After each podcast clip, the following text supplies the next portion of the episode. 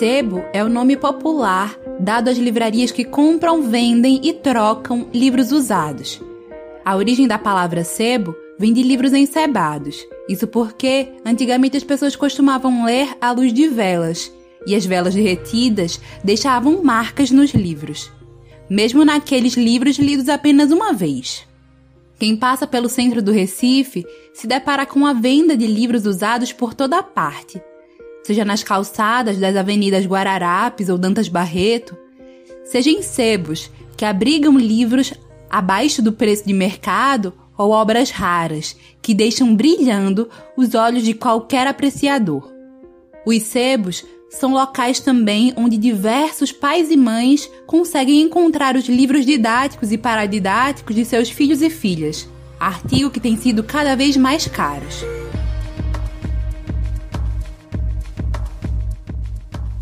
Olá, gente! Eu sou Lucila Bezerra e está começando mais uma edição do Prós e Fato. Neste mês inteiro, os programas são sobre a importância da leitura.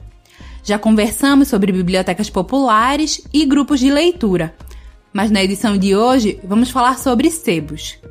O programa Prós e Fato é um programa de entrevistas que debate os mais diversos temas a partir de uma visão popular. Nosso encontro vai ao ar aqui na Rádio Paulo Freire 820 AM, todas as segundas-feiras ao meio-dia, e também na Rádio Brasil de Fato. Mas você pode escutar novamente no site brasildefatope.com.br e também nas principais plataformas de streaming, como Spotify e Google Podcasts. Prosa e fato. Uma visão popular sobre o mundo. Conhecer os sebos do Recife é uma experiência de viver a cidade, de olhar as calçadas, de explorar becos e vielas, que escondem tesouros preciosos. Em uma dessas tardes nubladas deste inverno pernambucano, eu fui até a Praça do Sebo, no coração da cidade. Confesso que já tinha ouvido falar muito, mas nunca tinha ido. Chegar até lá foi uma experiência inusitada. Desci do ônibus na movimentada Avenida Guararapes Entrei na rua indicada pelo GPS e me deparei com vários bares, de um lado a outro. Na esquina tinham pessoas vendendo livros nas calçadas e continuei andando, até quase a metade da Rua da Roda, onde encontrei a Praça do Sebo e seus boxes. Um ar de mercado, mas expostos estava um tipo de alimento que não é para o corpo, mas para a alma.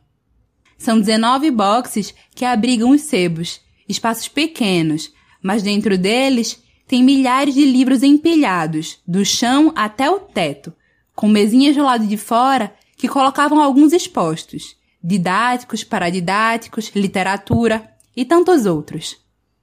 Bem no centro da praça, uma estátua do jornalista, poeta e ensaísta pernambucano Mauro Mota, que faz parte do circuito da poesia.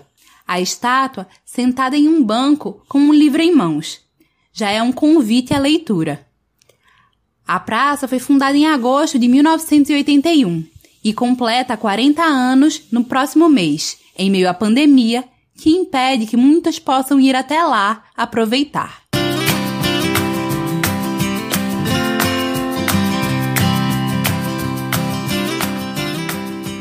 Fui conversando com vendedores. Disse que era repórter e conversei com alguns, mas me disseram que eu tinha que falar com o seu Augusto, livreiro dono dos boxes 14 e 15, que vendia livros ali desde a inauguração da praça. Severino Augusto da Silva, mais conhecido como Augusto Livros. Estava lendo um livro em frente ao box 14, com uma música alta ao fundo, esperando os clientes. E é com ele que eu vou conversar. Boa tarde, Augusto. Seja bem-vindo ao nosso programa Prosa e Fato. O senhor é o vendedor mais antigo da Praça do Sebo hoje.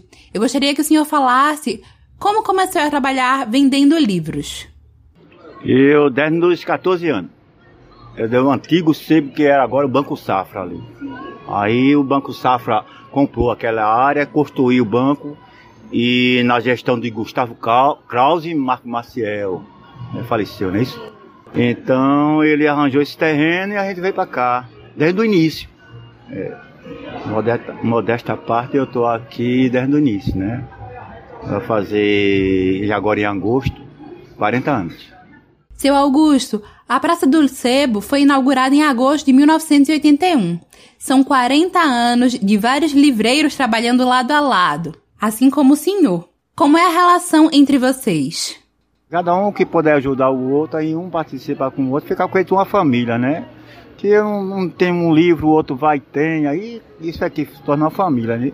Cada um participa, né? Ainda não, qual é? Fulano não tem, mas vai ali, coisa e tal, cada um dá uma dica e a gente vai levando, né? Entendeu? É isso. Com a pandemia de Covid-19, tudo mudou, né? Todos os setores da economia foram impactados e a circulação de pessoas nas ruas diminuiu bastante. Eu gostaria de saber como foi esse impacto aqui na Praça dos Sebos. Mas todo, todo mundo sentiu, né? Isso não foi eu, só o Sebo, todo no comércio todo mundo, né? Tem gente que fechou, né? A gente tá. Tem que se aceitar o normal mesmo, né? É normal e aceitar e tocar o barco para frente. Não pode baixar a cabeça não. Ser perseverante, né? Isso eu digo na minha entrevista, toda vez que eu faço, se a pessoa não tiver perseverança no que você quer, um objetivo, você não baixa a cabeça não, porque se você abaixar, você não consegue chegar em canto nenhum. É isso aí que você tem que ser no, no seu jornalismo, na sua formação, em tudo. Em procurar um bom livro para ler. Não achou agora, mas vai à luta, vá procurar, seja perseverante. Foi assim que eu estou aqui até hoje, é assim. Os sebos são um espaço em que podemos encontrar desde livros raros até os didáticos e paradidáticos a preços mais acessíveis. Como você observa o papel dos sebos na formação das pessoas? O, o papel do sebo é muito importante na vida do estudante, na vida de quem quer ter livro raro, esgotado, né? Entendeu? O papel do sebo, se não fosse o sebo, não tinha, não, não tinha como aprender, não tinha como, como é que se diz, ter um, um, assim, uma formação. Muitos muitos professores, muitos advogados, muitos é, estudantes também, estudantes, passaram por aqui, todo mundo formado, Augusto, tá tudo bem, coisa e tal, poxa, tu me ajudou tanto para que tu fizesse um livro barato, fizesse um livro bom, medonho, coisa e tal, papai, e assim. Aí, e gente é o topo da história da formação do estudante, principalmente aquele que não tem é, é, financeira, né? Não, entendeu? Aí pronto. É isso, o papel do CD é esse. Quando é um livro esgotado, a gente puxa um pouquinho o preço, a gente real, sabe que realmente não, não encontra. Mas o livro popular a gente faz por conta da promoção, faz qualquer coisa para satisfazer o estudante, fazer o trabalho dele. Minha vida foi essa. Recentemente, tem se debatido bastante sobre a questão da taxação dos livros e sobre como os preços altos das publicações das livrarias muitas vezes afastam possíveis leitores. Como você acha que isso pode impactar na venda dos livros nos sebos. Isso aí só se for pro livro novo, né? Livro usado não. Livro usado não tem mais a gente dominar, a gente compra usado, vende lado, tudo. Agora novo, tem que vender livro novo, aí não, não tem como repassar mais, mais barato, né? Não tem condições. Agora, usado, a gente faz de tudo pra. A não ser aquele esgotado, raro, aí é outra coisa, tá entendendo? Mas livro usado, livro usado você encontra. É? Não precisa você se formar com livro novo, não. Eu acho. Ter conhecimento, você tem. Entendeu? A não ser aquele que o professor exige, olha, tal edição, é isso aqui. Aí é diferente. Tá entendendo? Quando o professor exige. Mas eu, eu tenho um tio meu que ele se formou em, em, em, em direito. Dificilmente eu comprava livro novo. Era tão, o mais usado. Agora tem muita mudança. Agora, hoje Hoje, se ele, se ele fosse estudar em direito mesmo, tem que ser total, principalmente o, o, todo ano sai o, o Vadimeca aí, né? Tem que comprar. Mas o Vadimeca, mesmo ano antes, ainda dá para você se basear. Os livros digitais também têm se popularizado bastante nos últimos tempos. Você acha que isso tem impactado de alguma forma nos sebos? Eu acho que eu já falei com muitos amigos meus tem uns que aceita ler pela digital, né? Mas tem outros que diz, rapaz, eu prefiro mesmo é, é, o livro. É mais gostoso, é mais. Você tá com ele ali na cabeceira, dá vontade de ler, reler. E no digital é muito cansativo, né? Você que é estudante, você sabe disso, né? Aí a gente não perde tanto o cliente, não. Nem o tá É. Essa atração que chama o livro, né? Eu, eu gosto muito de livro, eu já li um bocado, preciso ler mais, né? Mas só leio mais em casa, eu levo, né? Aí pronto, lá em casa eu leio mais um pouco. Aqui nos seus boxes, você tem cerca de 6 mil livros disponíveis para venda e passa o dia rodeado de livros dos mais diferentes gêneros. Qual a sua relação com a literatura? O senhor sempre gostou de ler? Não, eu nunca gostei, assim, no começo nunca gostei de ler não, mas depois, através de eu precisar muito de livros assim, Joseph Muff, que é História do Pensamento, Filosofia, é a pessoa que tem estimula você a ser perseverante, que eu falei em você. Você já, vi, já viu falar no livro O Velho e o Mar? Ernest Hemingway? Ali eu me baseei que eu disse, meu objetivo é ter duas lojas. Meu objetivo é encher duas lojas. Eu só tinha uma, 14. E meu objetivo na perseverança é ter essas duas lojas. E olha que eu consegui mais, só, só que não quis. Fiquei só 14 a 15, que tem a vitrine, né? Depois você bate a foto, viu? Quiser bater a foto, dá ali. Isso chama-se perseverança, né? É você lutar pelo objetivo que você quer. Tá vendo você agora? Você quer ser jornalista, você quer, entendeu? E Ernesto Hemingway, o que ele mais queria era o quê? Um peixe grande. Embora que ele não conseguisse nem trazer ele.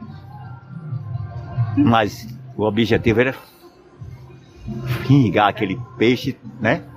É isso que a gente tem que ser assim. É, a vida é essa, a vida aí pronto me estimulou, aí vem mais coisas, vem mais livros, vem mais. Eu gosto de ler também muito salmo. É, gosto de ler muito salmo. Pronto, é isso. Trabalhando já há 40 anos como livreiro, você também deve ter conhecido muitos escritores. Como é a sua relação com esses escritores? Ah, eu tenho muitos escritores aqui, tem alguns que tem lançamento de livro aí. Tem algum livro na vitrine, tem outro. De vez em quando que a gente lança, lança um livro, Augusto. Tem o José Teles, é muito famoso, Zé Teles, né? Zé Teles, ele. Um amigo meu já, já. Ele já me forneceu muitos livros consignação. Zé Teles, que do Frevo Mangue Beats, conhece esse livro? Pronto. Só que agora tá esgotado, ele não sabe onde é que tá. Aí eu já vendi muitos livros também dele, também, se eu não me engano, A Noite da Revolução, para isso que ele também publicou, deixou comigo, eu vendi. E outros escritores também, tem o, um amigo meu também, que é escritor também, que deixou um livro comigo, que é sobre Pernambuco, que é isso aqui, cadê o título, meu Deus? Esse aqui já vou vendendo quase tudo dele já. Ele me deixou uns 10 exemplares e esse livro aqui, pronto. Esse livro aqui, pronto, ah, 101 Mania de Grandeza de Pernambuco, tá vendo? Sim. Os melhores livros do mundo, pronto. O Evaldo Duarte Sarta, tem um cliente também, ele deixa comigo, eu vendo em consignação. Tem outros também, o Evangelho também, um colega meu também, escritor também. E eu assim, ele deixa o livro comigo, eu vendo, divulgo e escritores é, e também tem uma moça também que publicou um livro aqui, deixou também em consignação comigo. Isso é novo, é sobre. É, é sobre o cuidadoso, né? A pessoa que cuida, tá? E assim, vou, vou divulgando, vou, vou mostrando, e assim o meu relacionamento com eles são esses, né? Ah, mas tem vários, só tem esses não. Que agora estou esquecido. Tem, um, tem muitos, muitos escritores que é legal comigo, deixa livro comigo e e eu vendo, divulgo para o, o, o, livro dele, pronto. E com os leitores? Você também tem clientes assíduos, pessoas que vêm sempre aqui te procurar para obter obras raras, ou os livros didáticos, ou algum livro específico? É, apesar dessa parada aqui agora, nunca mais apareceu. Mas já apareceu cliente que meu que já, já é avô, já tem neto, bisneto. E ele chega assim a agradecer a mim. Poxa, Augusto, rapaz, esse aqui atrás. Tá vendo, minha neta? Esse, esse cabo aqui ó, me ajudou tanto nas compras dos seus livros. Ele dá desconto e não sei o quê. E papapá, pronto. Aí isso já aumenta, né? O, o ego da pessoa. O, o, como é que se diz? A estima, né? A autoestima, né, pessoa? Augusto, eu gostaria de agradecer pela tua participação aqui no nosso programa. Você é uma figura histórica, né, na Praça do Sebo e também no Recife, considerando que a nossa cidade tem essa veia característica da venda da troca de livros, principalmente no centro, né, que é o coração da cidade. Muito obrigada. Acabamos de conversar com Severino Augusto, mais conhecido como Augusto Livros, dono de um dos sebos da Praça dos Sebos, no centro do Recife. Voltamos já já com mais uma entrevista.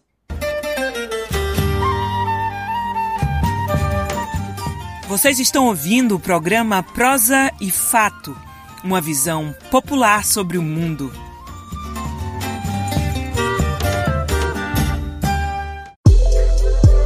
Somos a Expressão Popular, uma editora e livraria que contribui para a formação do pensamento crítico da militância. Com livros de qualidade e preços acessíveis, levamos mais conhecimento até você, no compromisso de construir um mundo mais justo. Este mês, o nosso Clube do Livro está de aniversário e completa três anos e queremos celebrar essa conquista junto com você. Acesse o nosso site e conheça as nossas obras. expressãopopular.com.br Expressão Popular, há mais de 20 anos na Batalha das Ideias.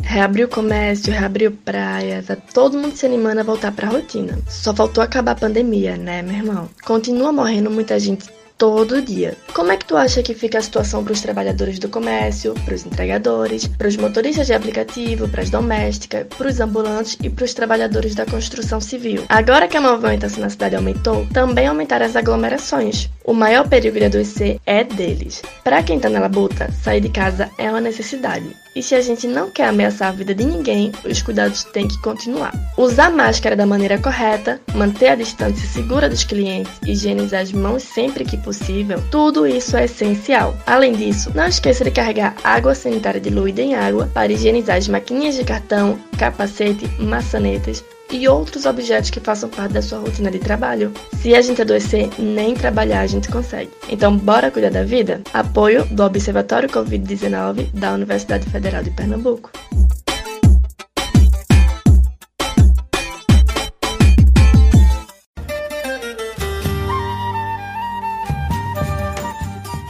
Voltamos a apresentar o programa Prosa e Fato, uma visão popular sobre o mundo.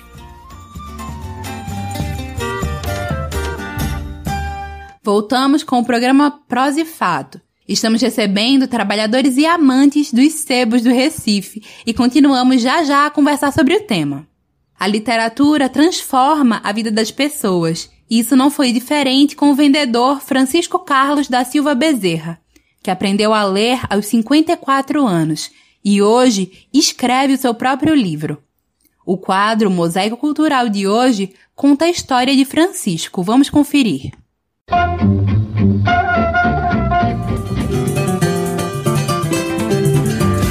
Mosaico Cultural, uma produção Rádio Agência Brasil de Fato. Numa folha qualquer eu desenho um sol amarelo. E com cinco ou seis retas é fácil fazer um castelo. A trajetória do vendedor Francisco Carlos da Silva Bezerra, de 57 anos, não é apenas mais uma entre as tantas que se veem em Brasília. É a história de alguém que consegue, ao mesmo tempo, ser simples e extraordinário, sensível e forte, numa rara conjugação de virtudes. Filho de uma família simples e com mais de oito irmãos, Francisco chegou à capital federal aos sete anos de idade e, desde então, passou por tudo na vida Trabalhou como engraxate e contínuo, dormiu na rua durante décadas, foi preso, sofreu toda sorte de preconceito, violência e abuso do mundo do crime. No final de 2016, quando saiu da cadeia depois de 23 anos de reclusão, a regeneração era algo que lhe parecia um horizonte distante. Mas numa das esquinas da vida, ele descobriu a possibilidade de mudar o rumo dos ventos. Convidado para participar de um projeto brasiliense chamado Revista Traços, que oferece trabalho para pessoas em situação de rua, Francisco resolveu embarcar na ideia para viver o que considera uma experiência diferente. E lá se vão dois anos e meio de uma nova vida. Ao vender exemplares da revista a 10 reais, Francisco fica com 70% do valor arrecadado Com as cerca de 400 unidades que saem a cada mês, ele obtém uma renda que varia entre R$ 2.100 e 2.800 reais, a depender do humor da clientela.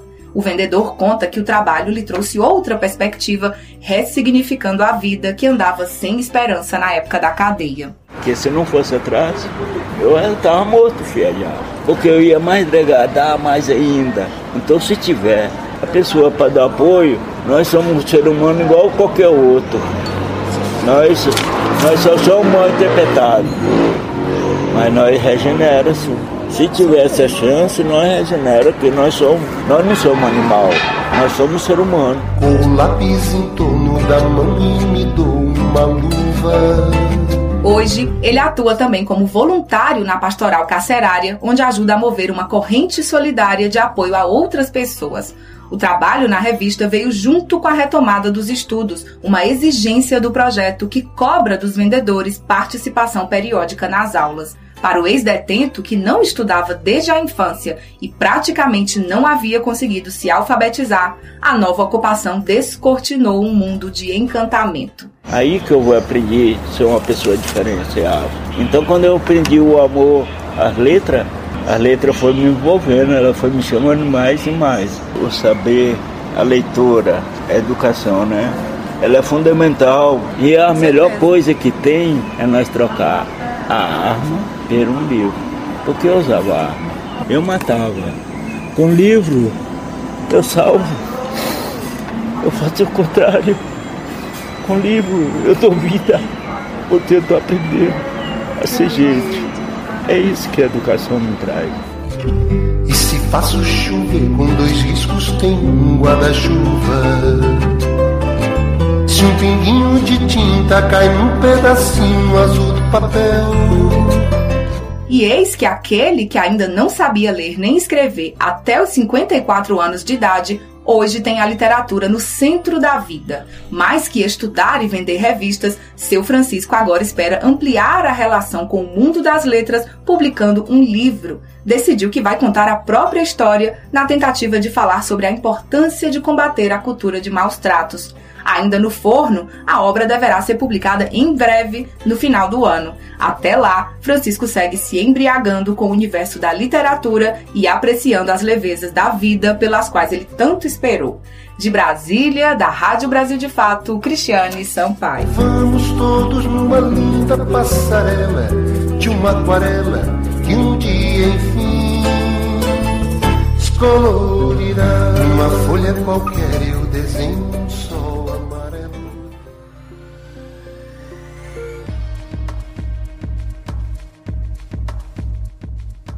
Se você quer sugerir algum tema, fazer um comentário ou tirar qualquer dúvida sobre o nosso programa, você pode entrar em contato com a gente pelo telefone, que também é WhatsApp. Anota aí: DDD 81 996060173.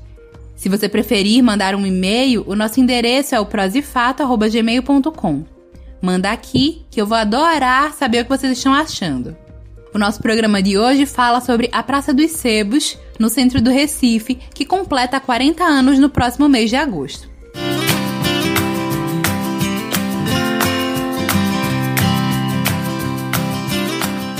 Para quem é da região metropolitana do Recife, circular pelos sebos no centro da capital pernambucana se torna parte da rotina.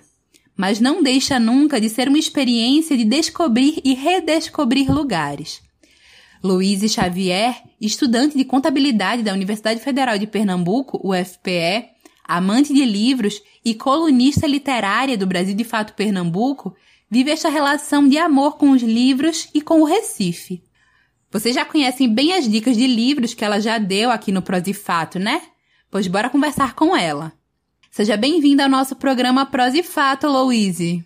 Boa tarde, Lucila. Boa tarde, ouvinte. É uma grande honra estar aqui com vocês falando sobre livros, leitura, sebo, principalmente é porque a palavra sebo ela vem daí de Pernambuco, né? Foi a primeira primeira vez usada foi em Pernambuco e falar para o Brasil de fato Pernambuco é uma grande honra. Louise, para começar o nosso programa, eu gostaria que você falasse um pouquinho qual é a sua relação com a leitura. É, a leitura é, eu visualizo como um hábito. É, eu tive contato com os livros desde muito cedo, com a minha mãe me levando para bibliotecas né, públicas. Então, o, o livro, ele tem essa, essa capacidade né, de contato com, com a pessoa, mas é muito mais o hábito. Então, se você teve o contato pela, pela primeira vez com o livro há pouco tempo, garanto que a questão do hábito com ele é que vai você ser vai fazer você ser uma leitora e um leitor assíduo ou um devorador de livros, né? Como eu costumo falar. É... O livro, agora nesse momento, né, da, da pandemia, ele foi quase uma, uma salvação, um escape, né? Para sair desse marasmo que, que acontece né, na pandemia. A saúde mental é afetada é, todos os dias aqui no Brasil, né? É, nós vivemos ataques, inclusive um dos uma da, dos ataques são aos livros, né? Que é um dos pilares desse, de, dessa gestão, desse governo, é o, embrute, é o embrutecimento, né? É a exaltação da ignorância. Então, quando a gente visualiza isso, a gente percebe que o livro vai ser atacado. Então, nós já temos aí diversas, diversas é, provas disso, né? É, quando a gente visualiza que a Fundação Palmares agora não não aceita os livros de Florestan Fernandes, não, que é um grande sociólogo né, brasileiro, não aceita livros de Rosa Luxemburgo, enfim, diversos autores importantíssimos para a história do mundo, né, para luta né, de justiça social. Ah, acredito que o livro, não só na minha vida, mas no mundo, ele tem o papel de disseminação de cultura e ele, ele tem o papel da humanização. Acredito que esse seja o, o papel dos livros e o papel das bibliotecas e o papel dos sebos. É o papel de humanização, que é o que tem acontecido, é a desumanização mundial. O centro do Recife é muito caracterizado pelos sebos, Bem ali no coração da cidade tem a Praça do Sebo com seus 19 boxes, que este ano completam 40 anos e já receberam muita gente para garimpar livros. Qual a sua relação com os sebos do Recife? Eu vou retomar falando sobre o papel do tempo, né? Que quando você passa pelas ruas de Recife apressado, você não consegue visualizar e não consegue contemplar tudo que Recife tem. É, eu tenho duas vivências de Recife: a vivência da correria e a vivência da contemplação. Quando você vai andando pela, pela Guararapes, se você passar pela esquerda, você vai se deparar com livreiros. Tem livros pelo chão, é, livreiros vendendo livros. Então, é, se você for mais à frente, você encontra na, na calçada do antigo Bar Savoy, né, que agora é a calçada da Caixa Econômica.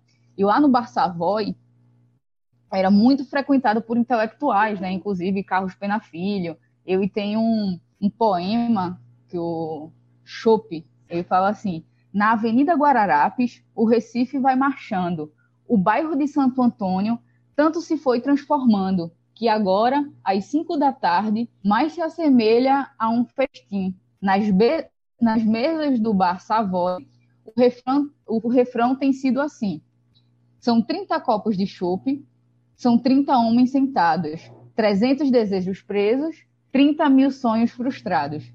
Lá no Bar Savoy, né? Então, o centro de Recife, eu e tem uma, um significado cultural e político. Então, se a gente atravessa a rua, a gente encontra a Praça do Sebo, que é um marco cultural né, na, no centro de Recife. Então, se você for perguntar para mães que têm filhos e que precisam comprar livros paradidáticos, elas vão conhecer. Se você for perguntar a um intelectual, ele vai conhecer também. Então, é um espaço de democratização né, da, da leitura e democratização da cultura, né? democratização da alegria. É o, a Praça do Sebo, ela, ela fornece isso, assim como os juivreiros, né? que a, como você falou, né? a, a troca de livros, a visualizar livros raros, isso já ocorria aqui no, no Brasil no século XIX,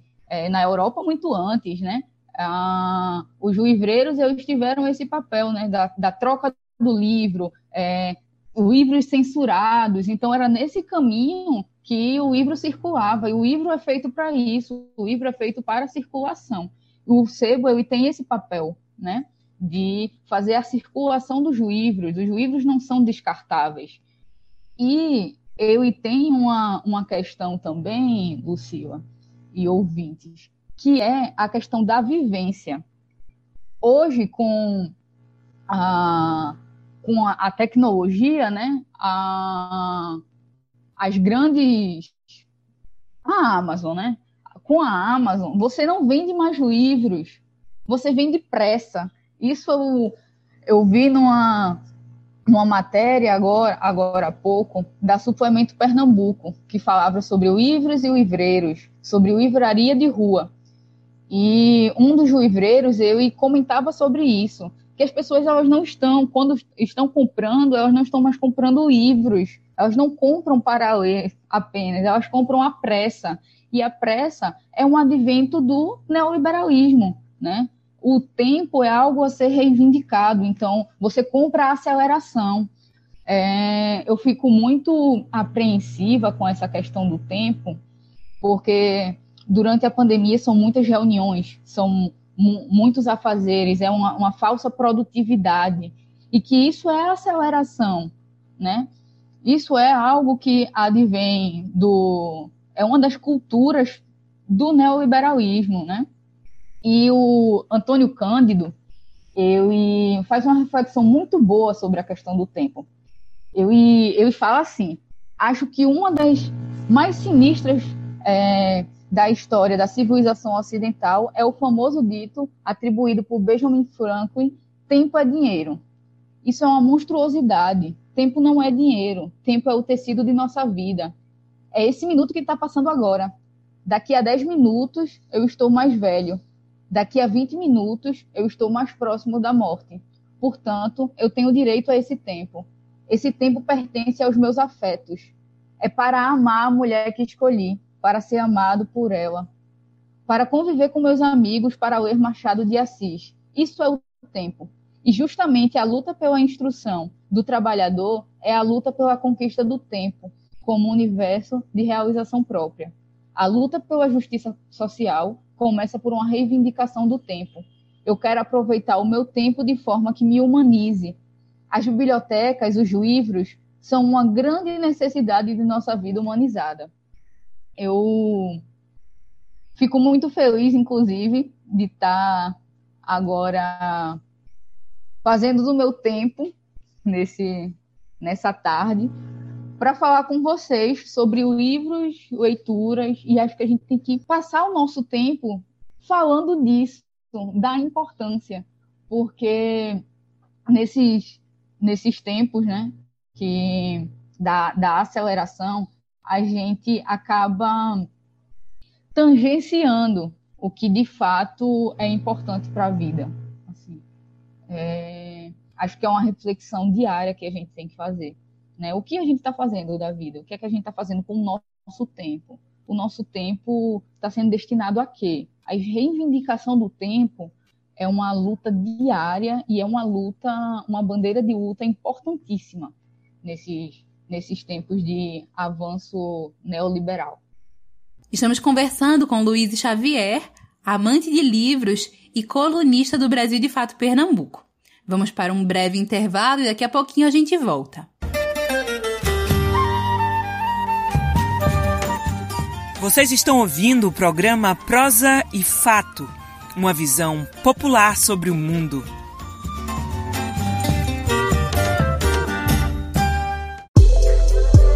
Somos a Expressão Popular, uma editora e livraria que contribui para a formação do pensamento crítico da militância. Com livros de qualidade e preços acessíveis, levamos mais conhecimento até você no compromisso de construir um mundo mais justo. Este mês, o nosso Clube do Livro está de aniversário e completa três anos e queremos celebrar essa conquista junto com você. Acesse o nosso site e conheça as nossas obras. expressãopopular.com.br Expressão Popular, há mais de 20 anos na Batalha das Ideias.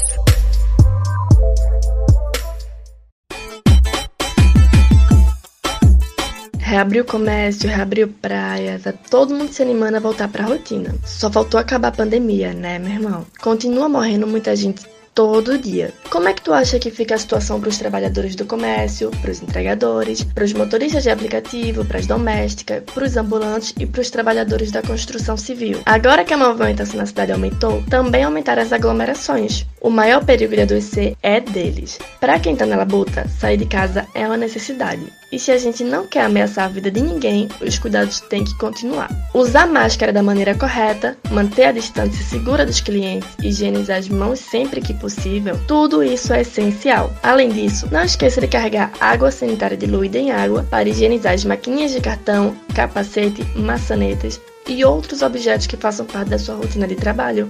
Se a gente adoecer, nem trabalhar a gente consegue. Então, bora cuidar da vida? Apoio do Observatório Covid-19 da Universidade Federal de Pernambuco.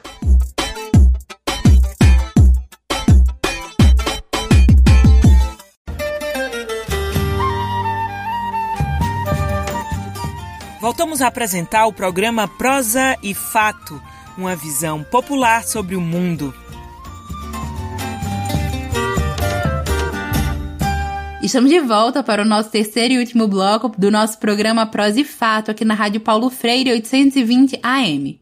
Hoje já conversamos com Severino Augusto, mais conhecido como Augusto Livros, livreiro da Praça dos Sebos, no centro do Recife. Se você perdeu, você pode escutar no site brasildefatope.com.br e também nas principais plataformas de streaming, como Spotify e Google Podcasts.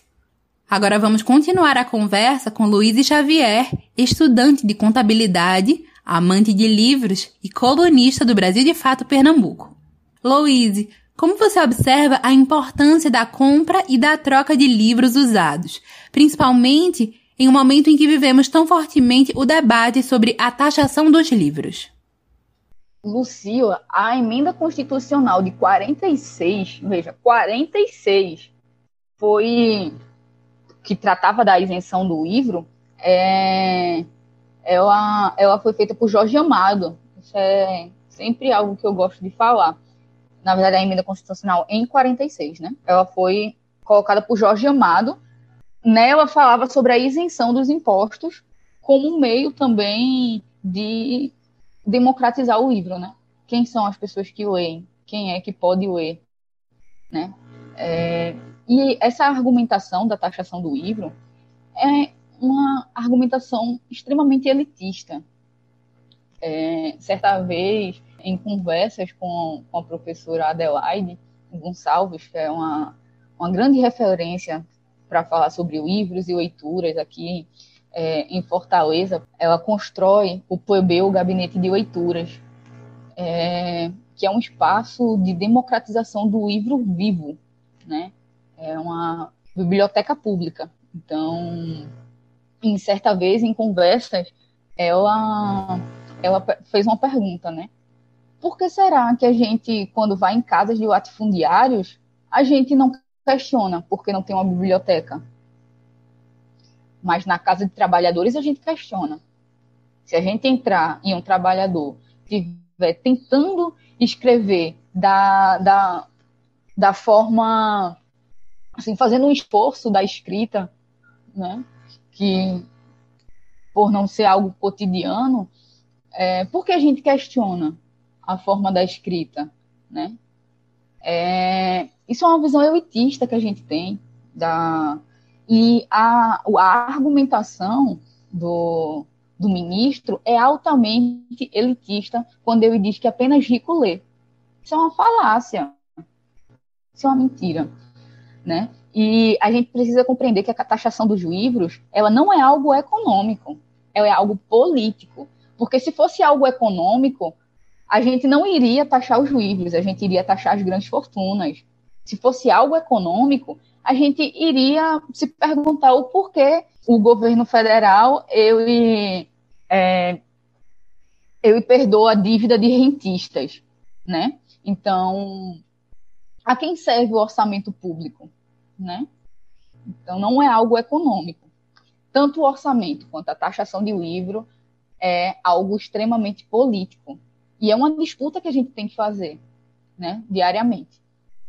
Tanto a, a respeito da democratização do livro, quanto o orçamento público. É um campo de batalha que extremamente ideológico. A luta que, que nós falamos aqui, nós estamos falando de luta ideológica. E nesse momento, a, o orçamento público, né, falando aqui sobre a questão da taxação, é, ela, ele vai demonstrar a correlação de forças que, que vivenciamos social né, aqui no Brasil. Então, eu tinha falado anteriormente, vou repetir que o, o pilar desse o programa que esse governo ele coloca é um programa de embrutecimento. Ele exalta a ignorância de, de uma forma que quem não, quem não concorda é taxado como louco, né? E, é, e isso não é algo novo, né? Isso é que é o mais triste, né? Porque é, quando a gente vai visualizar governos totalitários, a primeira coisa que acontece é o ataque aos livros, é o ataque ao conhecimento, é o ataque à ciência, né? Então, quando a gente visualiza ditaduras, é muito comum, infelizmente, a gente ver a queima dos livros. Né? Os livros de Jorge Amado for, foram queimados em praça pública. No Chile, José Donoso também teve seus livros queimados em praça pública. Né? Então, a gente consegue visualizar isso na história. E é muito triste a gente vivenciar isso em pleno século XXI, depois de tantas, a gente vê isso novamente, né? A, não simbolicamente a queima dos livros, mas também a queima dos livros de outras formas, né? A não circulação dele, né? A, a questão da, da cultura, da leitura, né? Porque quando a gente não dá incentivo fiscal, a gente quer que acabe, né? Porque quando a gente visualiza que ah, os incentivos fiscais para as empresas virem para o país, significa que a gente quer ter elas aqui, né? Então, isso o governo faz, né? Incentivo fiscal é uma das políticas para se ter empresas, eh, empresas no, no seu local. Então, se a gente retira o incentivo do livro, né, a gente quer dizer para eles assim, a gente não quer vocês aqui. Isso é a gente usando uma linguagem econômica para a gente visualizar como é a disputa ideológica. Então, a disputa ideológica vai usar diversas ferramentas, inclusive a economia, porque é um pilar.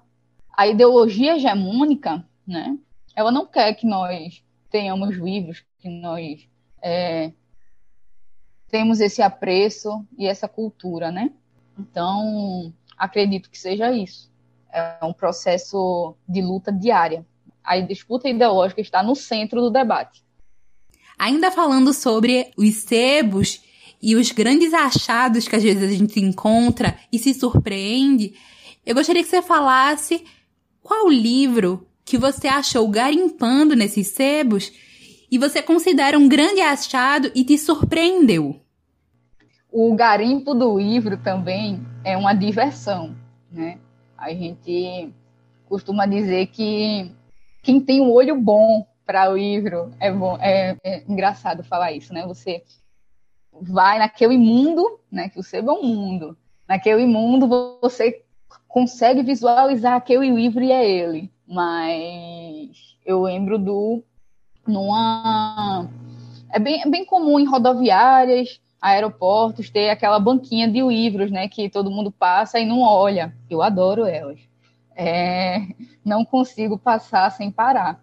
E a última que passei, comprei o, o volume 5 das crônicas de Gabriel Garcia Marques. E quando eu coloquei o olho e peguei no livro, eu falei, meu Deus, não acredito que esse livro está aqui. E ele é um, um livro de crônicas que Gabriel escreve de 1961 a 1984. Eu não parava. Eu era um escritor incansável. Então, entre os livros que eu escrevia, é, eu era cronista de jornal. Então, esse livro, eu reúne as crônicas que eu escreveu entre esses livros, né? Durante esse período. É, foi um livro que eu encontrei lá. E, gente, vou falar para vocês, eu era um livro, porque tem um, o, a cifra dele aqui, eu era um livro de 100 reais e eu comprei por 20. então, os sebos eles dão essa também, essa alegria econômica. é, porque você encontra livros raros a preços inimagináveis, né? É, ele também é uma forma de, de quem tem de que tem pouco, pouco dinheiro mesmo conseguir ter o acesso à leitura. Agora imagine se a taxação é, entra em vigor dos livros, 12%. São 12%. As livrarias vão conseguir vender ao mesmo preço? Porque agora tem a questão da internet, né? E os sebos não conseguem mais colocar preços, inclusive. É, é, bom pontuar isso. Porque a pessoa já chega com o celular na mão dizendo: olha, mas aqui na internet está esse preço, por que aqui está assim? Né? Então, vai mexer muito com, com o valor do livro. Valor não, mas o preço do livro, né? Que o valor do livro é. Muitos livros são inestimáveis. Então não tem como mais precificar o livro pelo valor dele.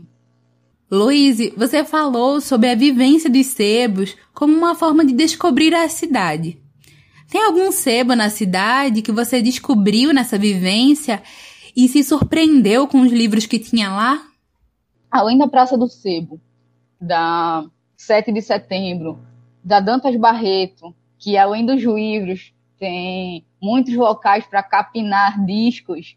É, a Paralela da Riachuelo foi um, um dos locais mais surpreendentes para mim, porque eu não dava nada por ela, né? Achava que tinha livros, quando a gente olha assim, muitos best-sellers, enfim, erroneamente, né? É, foi um dos locais em que encontrei livros belíssimos que nunca imaginei encontrar por lá. E caí na, no, no, nesse canto, né, do, de ir na estante virtual, procurar um determinado livro, e quando eu menos esperava, na verdade, o livro estava lá, né, no, nesse sebo que estava perto de mim, né.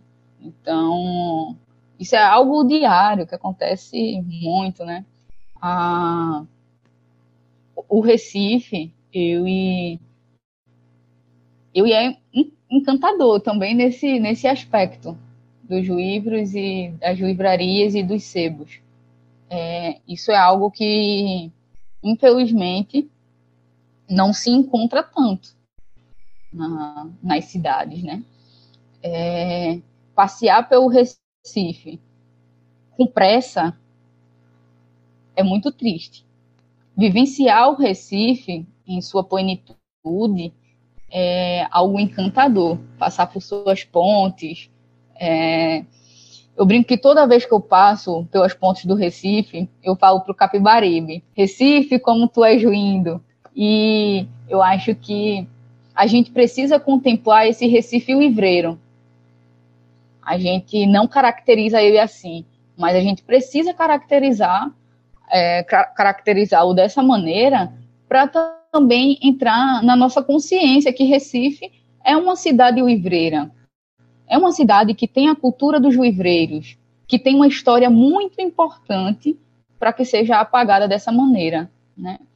Então, acho que esse programa vai nos ajudar a pensar e refletir sobre isso e que eu espero que esses tempos é, de pandemia, esses tempos de máscara no rosto, esses tempos sem vacina, se, é, se acabe rápido.